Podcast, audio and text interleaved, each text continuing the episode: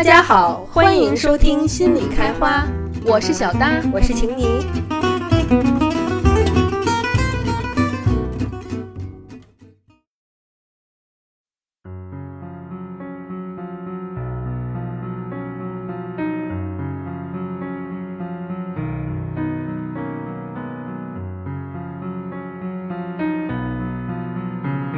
亲爱的小伙伴们，大家好，欢迎收听心理开花，我是晴妮。今天是二零一九年十一月十一日，今天也是双十一光棍节，在这里我也祝大家早日找到自己的亲密伴侣，祝大家购物愉快。之前由于我工作原因，播客停播了两周。我之前也跟大家提到过，在这期节目之后，播客还要再停两周，直到十二月二号才能恢复正常。那所以这期节目有一些前不着村后不着店，所以我就准备给大家讲一个简单的话题，同时可能也是收听我们播客的小伙伴会感兴趣的一个话题，那就是学习方法。今天我要跟大家讲的呢，就是一个美国的超级学习者 Scott Young，他在他二零一九年的新书《超级学习 Ultra Learning》这本书里面讲到的一些学习方法。那提到 Scott Young，或者我们中文翻译成斯科特·杨，很多人可能都知道他是一个超级学霸。他通过自学，用很短的时间就完成了大学的计算机课程，并且啊，他还不断的在学习新的东西。一提到学习方法啊，学霸啊，很多人都会提到他。他之前写过一本书，叫做《Learn More, Study Less》，中文也有翻译，名字是如何高效学习。如果直译的话，这个标题意思就是。更少的学习，但是学到的东西更多。在今年，他又出版了一本书《超级学习》。在这本书中，他主要讨论的是如何通过学习来快速掌握一门学科。那么，当然，他也研究了很多其他的快速学习者，了解他们的学习方法，来写成的这本书。那今天呢，我就跟大家大致的谈一下这本书当中比较精华的学习方法。之后我也会来回答一些大家之前提出的问题。那好，那就让我们开始正式的内容吧。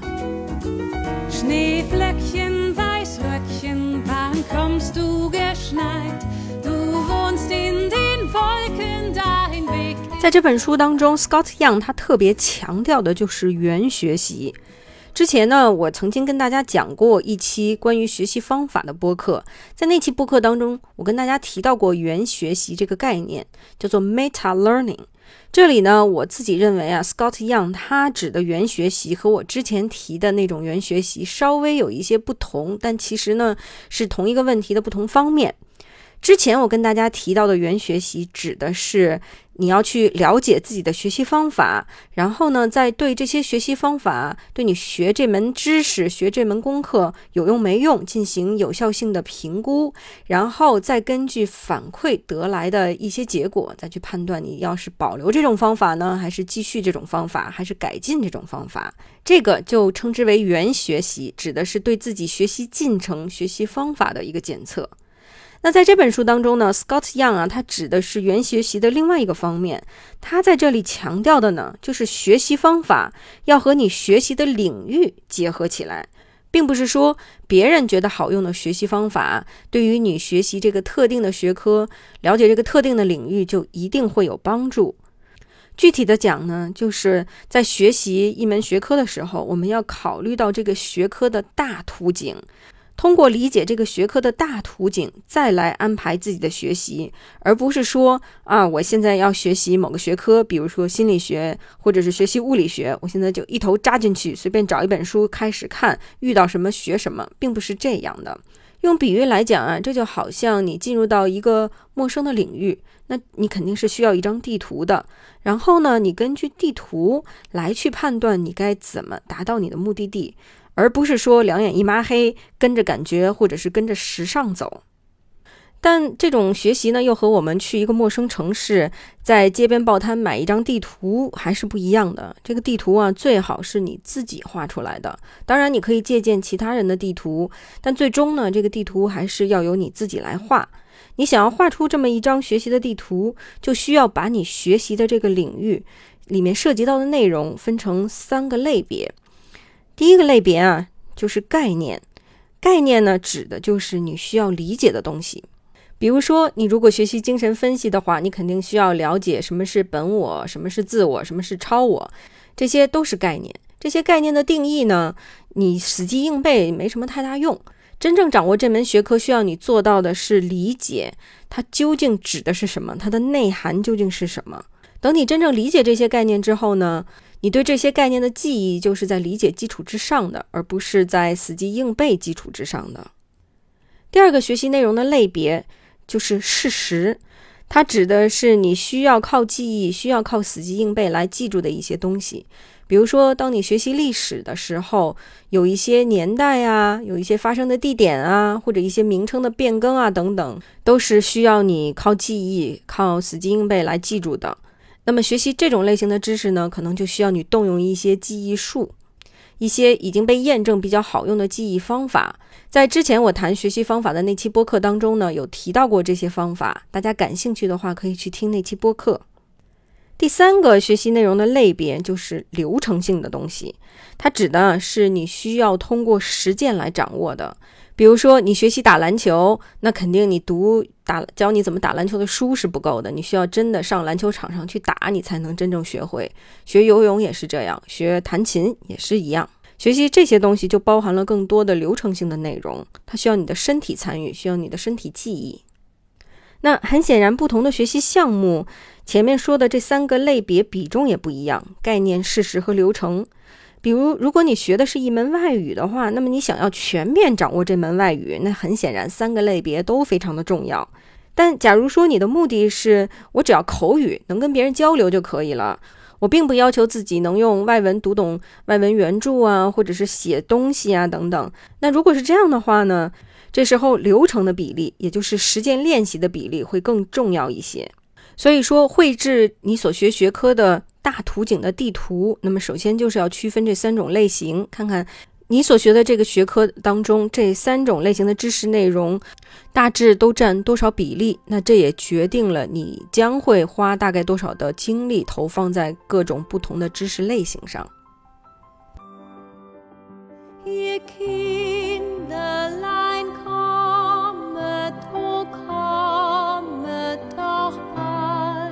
但是斯科特杨他也说啊，你还要判断的就是你要学习的这个领域当中哪一部分可能会对你更加困难，是概念呢，是事实呢，还是流程？比如说你可能觉得你脑子不够好，记这些事实性的东西啊就会特别的慢，那再碰巧你又是学历史，那这个困难就大了。所以可能呢，你这时候就要花更多的功夫放在学习事实性的内容上面。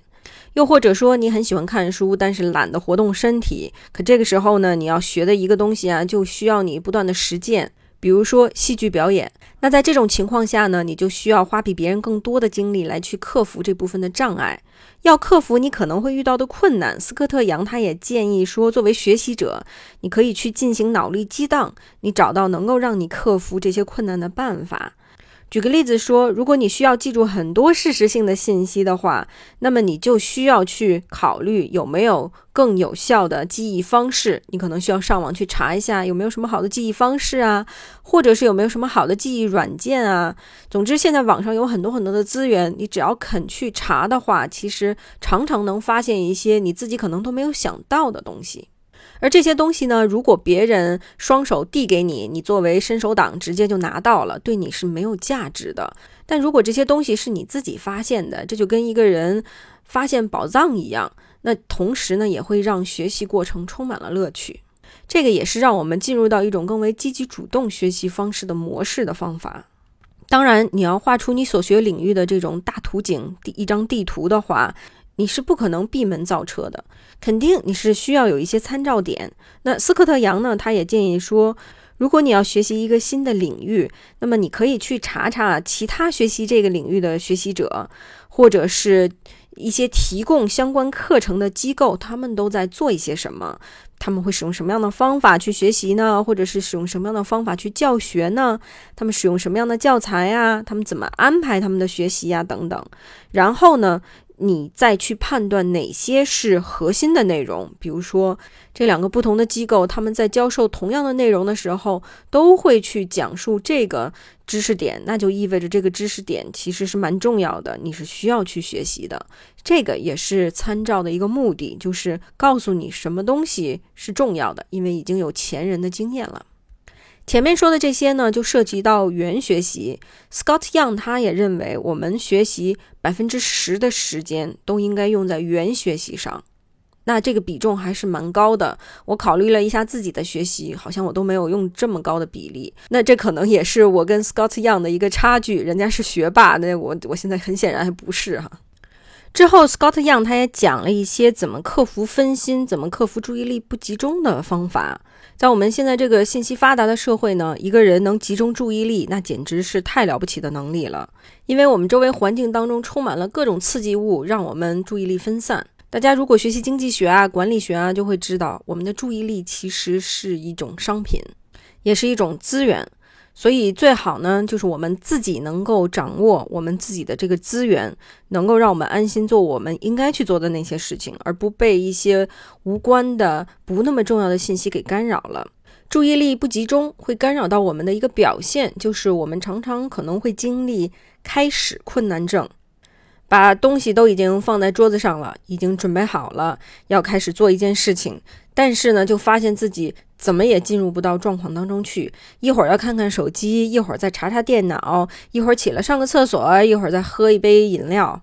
反正这个至少是我今天要准备这期播客的时候经历的一个状态。Scott Young 他就建议说，如果你开始困难的话，那你给自己定一个时，你沉下心来。把你的注意力放在这件事情上，就三分钟的时间。也许过了这三分钟的时间，你就发现你其实可以继续下去了，你可以专心的做下去了。也就是说，其实你就需要安静下来一会儿会儿，就能发现自己就可以专心了。那当然，前提条件是没有什么特别大的干扰你的事情，比如你心里藏了一件很大的事情啊，或者你这经历了很强烈的情感冲击啊，没有这些情况哈。与此同时呢，你也要尽量的减少你自己学习环境当中的那些干扰因素，比如说你把手机的提示音关掉呀，甚至有的人可能在学习、在看书的时候把网络全部都关掉啊，这样呢就能让自己更能心无旁骛地沉浸在要学习的内容当中去。不过也要注意的一点就是，当你学习了一段时间之后啊，就很容易进行到一种自动运行的状态当中去。这个时候呢，你的记忆力反而会减退，因为一切都变得似乎自动化了。到了这个点上，你需要能够刻意的去更换一些学习内容，更换你学习的方式，这样呢，你就可以更好的让你的注意力保持新鲜感，而帮助自己更加能持久的学习。举个例子来说呢，你一周安排了十个小时来学习外语，那么最好啊，就是你把这十个小时分成五个两小时的学习小节，而不是说用一天的时间从早上八点到晚上六点不吃不喝不上厕所一直在学习，不要这样，而是把它分成小节来学习，这样呢，你更能保持你的注意力。否则的话，长时间专注在做同一件事情的话，到了最后基本上就是在浪费时间了。另外，他也提醒我们呢，要注意自己的精力，注意自己的能量和我们的警觉程度。因为随着一天时光的推进，我们可能在不同的时段会有不同的脑力状态，身体状态也不太一样。那当我们处在相对唤起、脑子比较清晰的时候呢，我们比较适合做需要嗯非常专注来做的那些学习和工作。但有的时候，我们可能会精神比较涣散，感觉到有一些疲劳，甚至希望能够散成一片那样的状态。其实这种状态呢，可能更适合创造性的思考，适合平行思考，而不太适合那些需要注意力高度集中的工作或者是学习。那当然，其实当你处在这种状态的时候，也是身体告诉你你该休息了。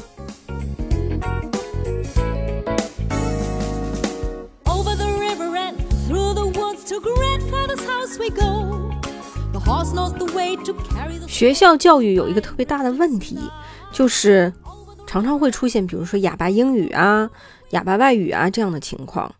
这种情况意味着知识的转换出现了问题。你从你在教室里学到的内容，你没有办法转换到现实的场景当中去。你在学校里学的那些英语，没有办法直接转换到你去了美国的纽约市，你能够问清楚要怎么走这件事情。换句话说啊，现在仍然也是如此，很多学校的教育让理论和实践太脱节了。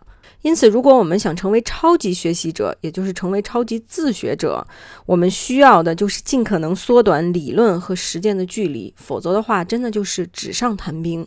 那该怎么缩短距离呢？Scott Young 他就指出啊，一个方法就是你通过做来去学习。比如说，你学习外语，你就通过直接跟老外沟通，或者是跟学这门外语的其他同学一起沟通来学习外语。你只有开口说了，你才知道哪里有问题，你才知道你该去继续学什么。我记得我曾经遇到过一位韩国裔美国籍的男生，他高中毕业就到底特律的工厂里面当工人了。但是他的西班牙语说的贼溜，他在学校里也没有学过西班牙语，他只是跟他工厂里的工友，那些来自墨西哥呀、来自南美啊那些工友们一起学习，而且这些工友们呢，他们更愿意说英文，因为毕竟他们现在是在一个讲英语的国家，希望也希望通过多讲英语来提高自己的语言水平。我认识的这个男生呢。他的一个优点啊，就是他学习热情特别的高，学习语言的热情特别的高。他只要遇到一个讲不同语言的人，他都要跟对方学习一些对方母语的一些表达方式。而且呢，他也不怕犯错误，他也不怕说的不标准啊，说的不好听啊，就丢人现眼了。他从来没有这样的担心，所以他在短短的半年时间内学的西班牙语，比在学校里、在大学里学了两三年的西班牙语的那些学生们说的都要溜得多。那再比如说，你想要学习心理咨询，假如说你不真的去实践，你不真的去见到来访者的话，你恐怕只看书教你怎么做咨询，你还没有办法学会真正做咨询。你只有坐在现场去和一个来访者工作，你才能慢慢开始这个学习的过程。而且有一些和心理治疗相关的文章，如果你没有治疗的经验的话，其实是蛮难理解的。因此，如果你要学心理咨询的话，也是需要通过实践来学习。但是有一点呢，就是大家千万不要自恋。我是见过这样的咨询师，考完证之后呢，直接上岗，从来不找任何老师来去督导他们。那这样的学习者呢，一方面他们咨询可能做的是不怎么样的，但是可能自己不知道；但另外一方面也是更重要的一方面，就是这个其实对于来访者是非常不好的。这种通过做来学习的方法被 Scott Young 称之为以项目为基础的学习 （project-based learning）。也就是说啊，我们直接把自己放置在一个目标环境当中，直接使用或者是现学习你需要的知识和技能。这样的学习方式会让你学得更快。比如说，你学习编程，那你直接。跳到这个编程的海洋里，就开始去编吧，开始去创造一个你想要创造的东西吧。那这个时候呢，你就会发现你学的比你看书学编程，按照他给给你留的作业再去做要快很多很多。大家可能知道有一款游戏是二零一六年出品的，叫做《星露谷物语》（Stardew Valley）。这个游戏啊，从头到尾所有的东西都是一个人来做的，他的名字叫做 Eric Baroni。这个人呢，也被 Scott Young 认为是一个超级学习者。他花了五年的时间，仅凭自己一个人的力量，就创造出了《星露谷物语》这个特别受欢迎的游戏。因为他本身就是学编程的嘛，所以从编程的角度来讲，这方面，嗯，会困难小一些。但是他也需要学习很多东西。那另外一方面，游戏还有其他很多的东西，比如说艺术设计呀、音乐呀、故事线索呀。这些东西全部都是他在编程的过程当中一点一点学习的，而他花了好几年完成的这个游戏一出品就大受欢迎。到目前为止，这个游戏应该已经卖了几千万美元了，而且是 Steam 上面首次注册玩家第一个下载的游戏，排行榜排第一。我为什么知道这个事情呢？因为《星露谷物语》也是我最喜欢玩的一个游戏，而且我也是为了玩它，所以我才下载了 Steam 的。那当然，我想对于 Eric Baroni 来讲，他这个游戏大获成功，可能也是他意想不到的。这个钱也许都是题外话了。对他来讲，在这个创作游戏的过程当中，他所收获的东西，他所学习到的东西，那个是用钱没有办法衡量的。Scott Young 他也继续说啊，如果你想要。尽可能的缩短从理论到实践的路线的话，最极端的方式就是沉浸式学习。比如说，你想学习外语，你想学习法语，你直接把自己扔到法国巴黎去，那你肯定没几天你就学会了。但有的时候，可能条件不允许我们进行沉浸式学习。比如说，你想学习开飞机，肯定不能说人家就把飞机给你，让你就去练了。那训练中的飞行员一开始肯定是不可能开真正的飞机的，他都是要用模拟器来练习。所以在我们如果没有办法进行沉浸式学习的时候，我们也可以使用模拟情境来做练习。比如说，你想学习心理咨询，但是呢，你。担心啊，如果真的遇到来访者的话，可能自己做的不够好，那也许这个时候你可以找一个学习伙伴，你们彼此进行模拟情境的练习。这种练习呢，虽然不如真实情境当中的练习，但也在很大程度上弥补了只读书、只读理论的这种局限。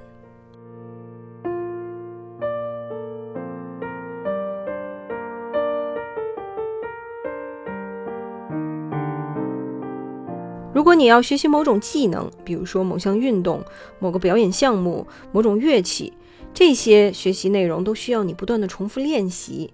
但是重复练习相当的枯燥，很多人啊都会在重复练习当中对所学内容失去了信心，失去了兴趣。很多人在这里掉链子。Scott Young 就建议学习者啊，首先不要一开始学什么就都开始重复练习，一开始学英语就开始没完没了背单词，一开始呃学表达一句话就开始没完没了的去重复这句话。他的建议呢，是你先直接学习，然后再重复练习，使用这样的方式。比如说你要学习弹一首曲子，那么你就先直接开始弹，直接开始练习。然后通过这种直接练习给你的反馈，你再有选择的进行重复练习。那还是弹钢琴，弹了几遍之后，你发现有一些片段啊对你来讲很简单，有一些片段呢对你来讲很难。那这样你就知道这些难的片段你是需要重复练习的。但在你学习一项内容的时候，哪里难哪里困难，对你而言是需要你自己先直接练习之后才能知道的。你必须得先弹了几遍这首曲子之后，才能有感受。那到了重复练习阶段呢，钢琴家们就会上百遍、上千遍的去重复这个对他们来讲比较难的片段，直到那个困难的片段啊成为了完全没有问题，对自己来讲相当容易的，到这种地步，他们可能才会罢休。但当然，这里的重复也不是简单机械的重复，一遍一遍的去弹。而是带着思考的，带着反思去进行，这样进行重复练习的效果比无脑练习的效果要强很多。但有的时候啊，你需要练习的重点内容是那些阻碍你升级的那些方面。有的时候啊，重复练习对我们来讲变成了一件特别轻松愉快的事情。不就是重复吗？反正，在重复的过程当中，自己也变得越来越麻木。但其实，真正重复练习的意思呢，是要去找到那些阻碍我们前进的东西，然后去移除这些障碍。所以说，重复练习从本质上来讲是让我们不舒服的。不仅学习技能性的东西需要你重复练习，就是学习这种概念性的知识性的，也需要所谓的重复练习。比如说哈，你已经掌握了很多统计学的书面知识，做练习题也都没有问题。但是现在呢，有这么一个实际的项目需要你进行统计分析，然后你发现你不会使用 SPSS，那这里你就可以锁定阻碍你前进的一个障碍，那就是这个软件 SPSS 了。那你这个时候学习的重点就应该是首先学会使用这个软件，这样通过重复练习来移除前进的障碍才是。逐步提高自己的方法。我们在学习过程当中，常常也会遇到这样的问题，就是学完了一些东西啊，发现考完试过两天又还给老师了。那这样的学习其实真的是很浪费时间的，还不如不学呢。我想肯定很多小孩子不愿意去上学，觉得学完了之后也还给老师也是有道理的。但是其实那些学科是是是需要学的，否则你没办法升级呀。而且在中学啊，甚至包括在大学学的很多东西，其实都是非常基础的。这些基础的知识是你继续往下学习所需要依靠的一些基础。因此，如果要避免这种学了白学的情况，你就需要有一个好的复习方法，让你能够提高知识在你大脑当中的留存率。一个方法啊，就是再重新回顾你学习的内容。有的时候，我们看过一本书，过了几年再看，发现常读常新，那这个其实也是。提高了知识的留存率，同时也获得更多的理解的一种方式。第二种方法呢，我之前在另外一期讲学习方法的播客当中曾经提到过，那就是使用测试效应。测试效应的研究啊，就发现我们如果学习完一个东西，把书合上，把电脑关上，拿出一张纸来，开始考自己啊，我刚才都读了什么呀？我还记得什么？把它写下来。这种方法能够让我们更好的留存我们学过的那些内容。它还有一个好处啊，就是可以破除我们已经学会的一种幻觉。常常我们读完了书之后，会产生一种自我满足的幻觉，觉得啊我都知道了。但其实真正当应用的时候，发现完全想不起来，或者考试的时候发现完全忘了，其实是没有学会的。而当我们使用测试、自我测试的时候，我们就会发现哦，其实我。并没有真正学会，那也许测试完之后，我会再回去看看书啊，或者再复习一遍啊，甚至测试本身也是复习的一个过程。那关于测试效应，有很多稳健的研究结果，我之前已经讲过了。感兴趣的呢，可以在听我之前播客讲学习方法的那期播客里面有提到过。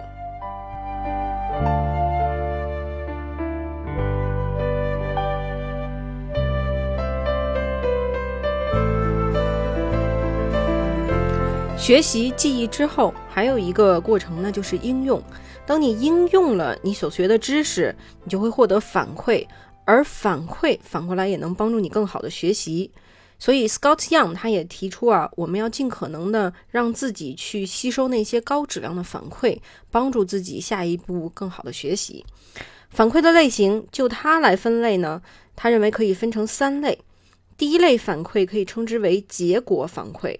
指的就是说，你学完了一个东西，把它付诸实践，然后你看看到底是不是获得了你想要获得的那个结果，这个称之为结果反馈。比如说，你学习了很多年英语，现在要去新西兰旅游，要去一个英语国家走一趟，那你的英语水平是骡子是马，现在就可以拉出来溜溜了。结果呢？等你到了当地，发现啊，好像他们的口音你也不是很熟悉，他们的表达方法尽管可能已经说的很慢了，但你也听不懂。这种结果反馈就告诉你说，你的英语可能学的还不够好。第二种反馈称之为信息反馈，比如说你做演讲，中途发现很多人离开了，他们的离开就相当于给你提供一些信息，让你去思考是不是你演讲当中出了什么问题。导致他们离开。那更进一步，如果发现确实如此，你可以更进一步的来去思考自己演讲未来该怎么去提高它呢？第三种类型的反馈称之为修正性反馈。Scott Young 认为这个就是最好的类型。这种类型的反馈啊，会告诉你你哪里有问题，同时也会告诉你你该去怎么改正。比如说，你写作写完了一篇文章之后，把它交给一个写写作老师、写作专家来去评判，那他可能就能提供给你修正性的反馈。所以说，修正性的反馈往往就是那些专家的意见是最好的。呃，Scott Young 他也认为这三种类型的反馈啊，从最优的开始排序的话，那么一定是修正性反馈优于信息反馈，信息反馈优于结果反馈。毕竟嘛，修正性反馈它不仅告诉你你哪里有问题，同时也会告诉你你可以怎么提高自己。怎么才能获得反馈呢？获得反馈需要什么契机呢？首先就是你需要去请教专家们的意见，让他们给你反馈。其次啊，如果你发现自己好像没有失败，哎，那就说明你努力是不够的。尤其在你学习一门新知识的过程当中，如果没有犯错误，就说明你可能没有学习到什么。因为犯错误是新手的一个特权，也是我们学习必经的过程。即使很有经验的人犯错误，也是在所难免的。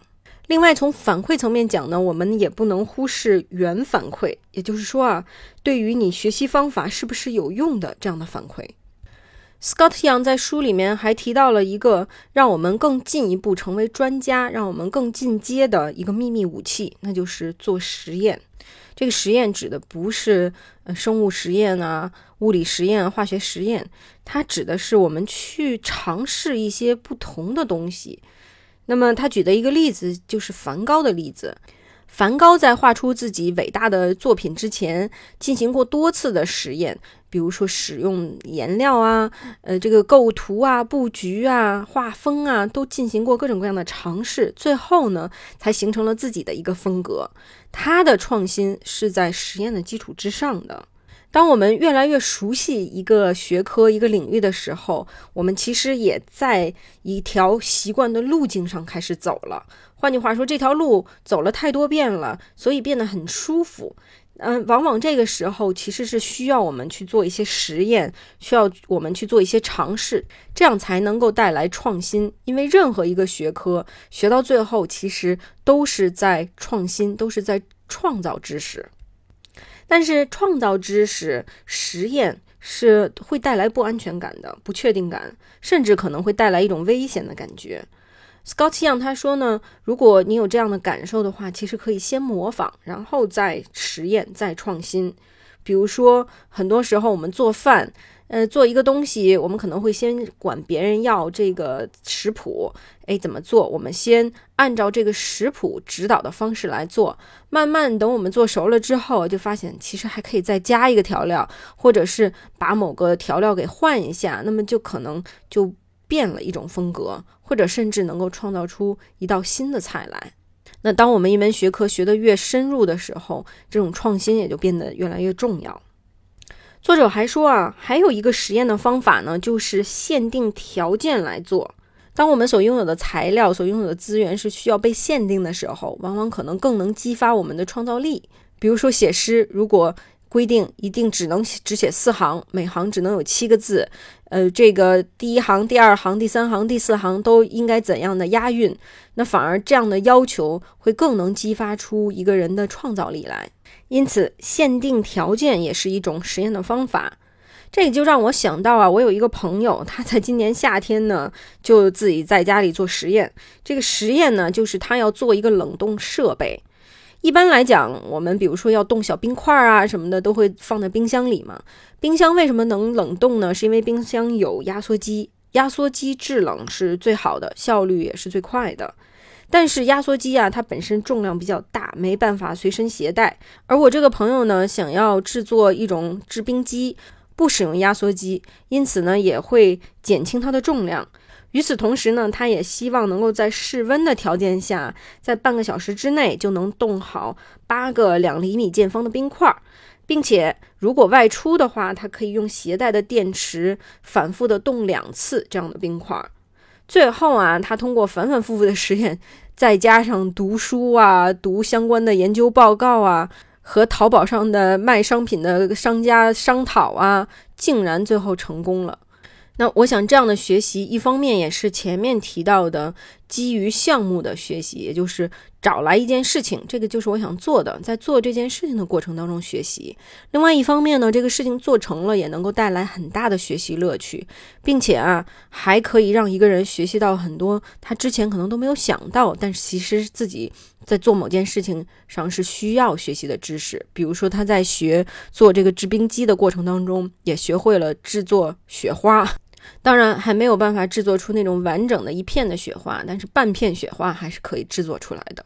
那我举这个例子，其实也要说明 Scott Young 他给我们提出了一个学习的方法的建议，那就是去尝试一些不同的方法、不同的方式、不同的东西，多使用自己的大脑，开阔自己的思维，这样我们才能以一种为自己贴身定制的方式来学习，而这种学习是最有效果的。那当然，Scott Young 在这本书里还提出了一些其他跟学习相关的建议，因为有一些和我之前讲过的话题重合了，所以我这里也就不再重复了。那希望我前面对这本书做的一个小小的内容总结呢，对大家学习能够有所帮助。另外，我也想提醒大家啊，在现在这个后现代社会里，学习已经不再局限在一个机构当中进行了。学习不是只在学校完成的，学习是弥散在一生当中的，变成终身学习。但是我们也需要知道，其实人呢，除了学习之外，还有其他更重要的事情。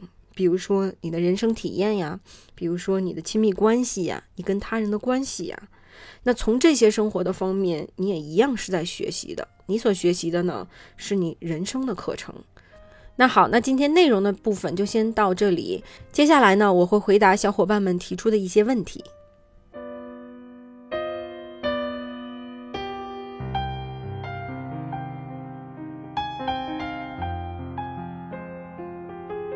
有一位希望隐去名字的听众小伙伴说呢，在听分手这个期节目之后啊，就陷入了回忆，想起自己以前跟朋友一出门呢，就会跟他玩躲猫猫的这种游戏。分手之后，想起对方在找自己左顾右盼、着急的样子，就觉得很惭愧、很羞愧，觉得躲猫猫这个游戏是一个很残酷的游戏。嗯，他想问，不知道为什么人类要发明这么残酷的游戏呢？为什么从童年就开始玩这个游戏了呢？因为这种游戏似乎会唤起分离焦虑。那其实为什么人类要玩躲猫猫的游戏呢？我们可以注意到，大概七八个月、八九个月的婴儿，他就已经开始会玩藏猫猫了。这个藏猫猫的游戏就是妈妈把脸蒙上，然后遮住自己的脸，这个婴儿就以为妈妈不在了，然后妈妈再把手拿开。哎，一下子脸又出现了，婴儿就咯咯咯笑了。这个称之为藏猫猫的游戏。这个游戏其实是发展当中的一个里程碑。为什么呢？是因为这个时候婴儿意识到自己和妈妈好像不是一个人了，他开始意识到妈妈是另外一个人，所以妈妈也有可能会消失。而藏猫猫的游戏其实就是在修通婴儿在这部分会体验到的焦虑感。那就是，如果一个人现在我可以称之为他是一个人的话，那就意味着他不是我的一部分了。他是一个有自由意志的人，那也意味着这个人有可能会离开我，这个人有可能会消失于我的生活中。所以，藏猫猫这个游戏既是对这个过程的一个模拟，也是对这个过程的一个修通。因为我们必须要接受的一个事实就是，我们生活当中所有的人都有可能在某个时刻离我们而去。这个是人生当中的一个既定事实，我们接受也好，不接受也好，这个事实都是存在的。我们不接受的话，早晚也得接受。我想，很多成年人之所以还会玩这个游戏，是在某种程度上仍然在继续儿童时期还没有完成的这个工作。这里面可能会包含一些更深的东西，那也是具体的人需要根据他所处的环境来去具体的判断。但我想里面可能包含了对分离的恐惧，包含了对发现另外一个人是一个单独独立的个体的焦虑，甚至也有可能有对死亡的恐惧。有一位小伙伴留言，他没有说希望我能够隐去他的名字，但是我想我还是先隐去他的名字吧，除非他希望我能够把他名字说出来。当然，这个名字也是网名了。他的这段留言呢，让我很感动，我想跟大家念一下，稍微的回应一下，因为里面并没有什么具体的问题。他讲的是他自己的个人故事。我小时候一直非常自卑，我是农村的，我的同学都是职工家庭，可能从小吧，我就开始很长一段时间撒谎，就是各种编我的家庭和生活条件。但是穷是掩饰不了的，小时候差距不大，到大学和同学们吃的用的标准都不一样。我记得特别清楚的一次，就是有一次室友说肚子疼，想喝红糖水，但是没有红糖。我就一腔热血地拿出妈妈从老家带来的散装红糖，然后室友看到我那个用白色塑料袋装的散装红糖，就表情诡异的突然说不想喝了。后来他和别的室友出去买了一包独立包装的红糖冲着喝，我才知道那是嫌弃我的那种表情。但是在那之前，我一直都是吃的散装的红糖。然后大学时期也因为这样怕被人看低，说过一些小谎，都是关于家庭条件方面的。同学们应该也拆穿了一些，孤立过我。现在想起那段时间，都觉得那个时候自己怎么就那么在意穷呢？怎么怕被别人看不起？不过也可能是因为自己的自尊心强又敏感。工作之后，我比别人更勤奋，所以成长的快些，收入也增加的快，补偿了之前很多买不起、吃不起的东西。心里再也不怕穷了，不会因为别人的眼光去撒谎了。那这就是这位小伙伴留言讲的自己的故事。我想，可能很多小伙伴都会有类似的共鸣，不一定是因为出生在哪里啊、家庭条件啊，但可能是因为其他一些感觉自己不如别人的地方。我们作为人这种存在，怎么看待自己，怎么看待他人，其实是不能脱离人所处的环境的。就好比说谎这件事情。如果我们把人当作是脱离环境的个体来看待的话，就会觉得一个人说谎，那这个人一定有问题，是他的道德品质有问题。似乎我们做了这样的评价之后，我们的道德品质就变得高尚了。但其实并不是这样，一个人的心理会很大程度上受到他所处环境的影响。从某种意义上，也是他所处环境的一个产物。这是学习心理学的人，或者是常年接触心理的人需要特别注意的一点。因为学习心理，我们常常就会把关注点过于集中在人的内部，而忽视了他所处的环境。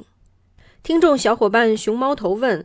韩国二十五岁女星雪莉自杀，她死前有很多奇怪的行为，比如说穿着暴露，还有鳗鱼视频，画了很多内裤的画。有网友说这是他在向外界求救，可以讲一讲这种看似古怪，其实有别的内涵的行为或举动吗？另外，也想知道如何发现自己身边的人正处于这种濒临崩溃的状态。那就这位韩国女星她本身的经历而言，我并不是非常的了解，所以我并不能肯定的说她在死前的一些行为表现就一定说明了什么，或者是没有说明什么。学习心理学看似容易，但其实非常困难的一个原因就是我们不知道别人心里在想什么，我们只能看见他呈现给我们什么，我们只能看见他的一些外在表现。但有一点呢，基本上是可以确定的，那就是人们的一些行为表现，往往是在沟通一些什么，是想要在向外界表达一些东西。我们理解这个事情本身，比理解他到底在表达什么可能会更重要一些。为什么呢？是因为如果一个人他。行为表现出现了一些变化，或者是有一些不太寻常的时候，我们就会去善意的关注他，我们就会去关心他。这种关心本身可能对他就是有帮助的，因为毕竟做出一些奇奇怪怪的举动。可能背后有很多的心理原因，比如说这个人有一些呃精神病性的东西呀，或者这个人他其实是在搞行为艺术啊，或者是他就是有一些癔症的表现啊，背后的原因特别的多。那关键就在于我们知道他现在在做这件事情，我们看到了，那现在我愿意去理解他，这个本身对他来讲就是有帮助的。那同样，如果身边有濒临崩溃的人，他在向你求助的话，你的心是打开的话，那么你是能够听到他的求助的。但当然，有的时候已经崩溃的，或者是濒临崩溃的人，他并不会来求助你，或者是求助某个特定的人，他可能选择自己默默承受一切。这个时候，也许我们也是要去尊重他的选择的。所以，有的时候身边有人遇到困难，我们其实很自然是希望能去帮助他，但可能也需要不给自己太大的压力，因为周围的人他们不一定想让我们来帮助他，或者他们想要自己来去解决、自己承受，或者我们自己在某些特定时候也没有办法帮助到他。关于自杀这个话题呢，之前我们也做过两期播客，大家可以去查一下我们第一百一十八期和一百一十九期。当时名字起的也是比较隐晦的，因为，嗯，似乎这个词在公众的心中还是有禁忌的。但是媒体报道好像一点禁忌也没有。那我记得当时提到自杀这两个字，有一些听众小伙伴都会不高兴，觉得我好像在给大家催眠一样。所以讲这个话题真的是挺困难的。但是呢。也不得不讲，有的时候该说的话也是该说的。但当然，这个话题也更适合于在专业的范围内讨论，因为这种类型的心理救助呢，也是专业工作人员更为擅长的。如果普通人来做的话，一方面压力太大，一方面会有一些注意事项可能不太清楚。听众小伙伴平安问了一个问题：比较焦虑的年轻人在工作生活中害怕与人沟通，甚至不敢谈恋爱，必要的职称晋级、报送材料都非常焦虑，想要放弃。作为家人朋友，是不带敌意的坚持让他去做沟通呢？触碰一下他耐受承受的边界，这么做好呢？还是说看他如此难受，就直接替他代办了呢？以前呢都是代办，让他不害怕焦虑。但是人生路这么长，怎么才能对他有帮助？而且他本人也不配合心理治疗，只愿意跟父母交流，说说心里话。但父母肯定不是心理专业人员。那我想，这个小伙伴提出来的是一个蛮棘手的问题，而且我想，很显然，这个焦虑的年轻人他对于职称啊、晋级啊兴趣并不是特别的大，但我想，可能他是想谈恋爱的，或者是想找到一个伴侣的。也许这种愿望，这种想怎么跟其他人建立关系呀，他人生当中想做一些什么，这样的愿望能够激发他勇敢的走出去，勇敢的找到自己的生活。所以，作为家人和朋友能做的确实很有限，因为这种情况其实是需要专业帮助的。但是，家人和朋友可以跟他经常谈谈，哎，你的人生当中想做什么？你的理想是什么？有没有想交女朋友啊？嗯，或者这个年轻人是女孩子，有没有想交男朋友呢？有没有想结婚呢？生子啊？或者有没有想做一些想做的事情，出去旅游啊？等等。大部分人呢，都是人生有了目标之后，才能够克服一些恐惧。假如说没有目标的话，好像也没有什么太大动力，一定要克服自己的社交恐惧。